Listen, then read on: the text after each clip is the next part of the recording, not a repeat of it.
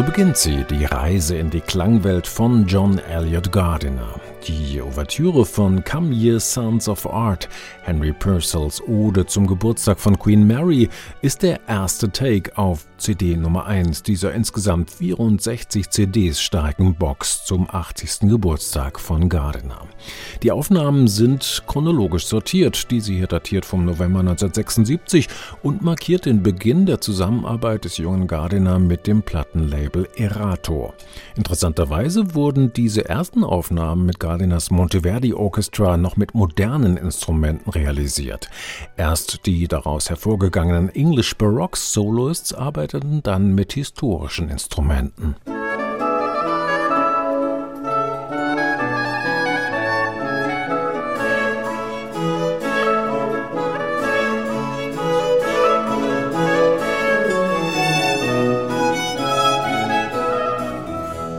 Während seiner Studienjahre in Cambridge und bei Nadia Boulanger in Paris hatte sich bei Gardiner dieses Interesse an alter Musik zu einer Leidenschaft, ja zu einer Obsession entwickelt. Er nutzte jede Gelegenheit, um in den Bibliotheken die Originalpartituren zu studieren und entdeckte dabei jede Menge Details, die über die Jahrhunderte schlicht verloren gegangen waren. Gardiner packte der Ehrgeiz, diese Musik wieder so zur Aufführung zu bringen, wie sie einst erdacht worden war, sei es bei Monteverdi, Purcell, Händel, seinem hausheiligen Bach oder auch bei Rameau. Zu einer kleinen Sensation in der Fachwelt wurde etwa Gardiners szenische Erstaufführung von Rameaus letzter Oper Les Boreades 1982 beim Festival in Aix-en-Provence.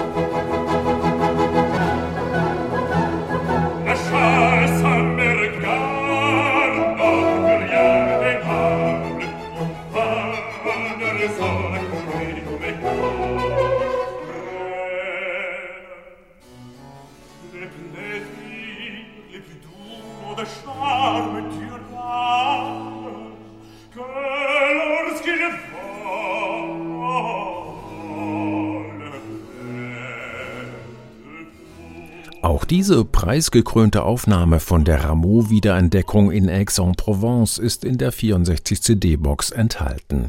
Die deckt insgesamt den Zeitraum von 1976 bis 1995 ab, wobei die meisten Produktionen aus den 80er Jahren stammen. Die Zeitspanne folgt keinerlei inhaltlichen Kriterien, sondern ist einzig dem Umstand geschuldet, dass der Dirigent eben in diesen Jahren beim französischen Label Erato, später von Warner aufgekauft, unter Vertrag stand. So imposant und ehrfurchteinflößend auch der Anblick dieser massiven CD-Box sein mag, Sie umfasst letztlich nur den kleineren Teil des gesamten auf Tonträgern dokumentierten Lebenswerkes von Gardiner. Davor und vor allem auch danach gab es viele weitere richtungsweisende Aufnahmen. Die Deutsche Grammophon etwa hat schon vor zwei Jahren eine Box mit weiteren 105 CDs auf den Markt gebracht, was einem nur noch mehr Respekt abnötigt vor dem enzyklopädischen Fleiß dieses Mannes.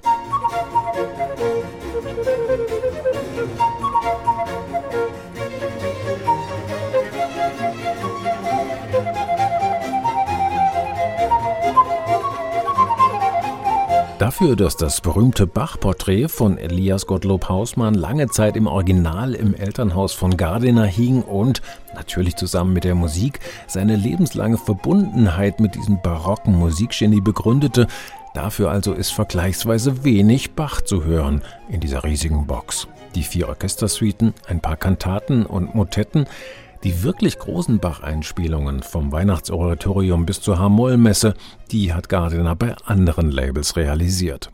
Was die Erato-Box allerdings zeigt, ist, dass John Elliott Gardiner zwar von der alten Musik kam, sich sein Schaffensdrang aber nie auf diese Periode beschränkt hat. Dafür war er einfach immer viel zu neugierig.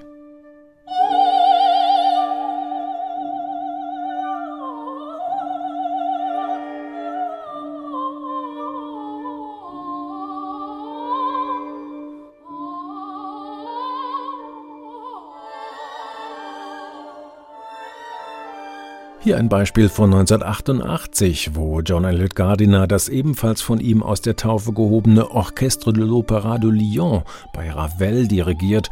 Die Sängerin ist übrigens Barbara Hendricks.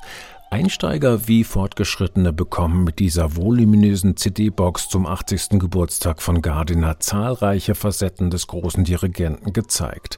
Alle 64 CDs haben das Originalcover verpasst bekommen, was Sammler freuen dürfte, denn das ist bei solchen Zusammenstellungen heute längst nicht mehr selbstverständlich. Klangtechnisch hat man es ebenfalls beim Original belassen. Ein Remastern der Originalbänder wäre wohl viel zu aufwendig gewesen. Alles in allem eine umfangreiche Sammlung, die trotzdem nur eine Phase im riesigen Gesamtwerk von Gardiner berücksichtigt.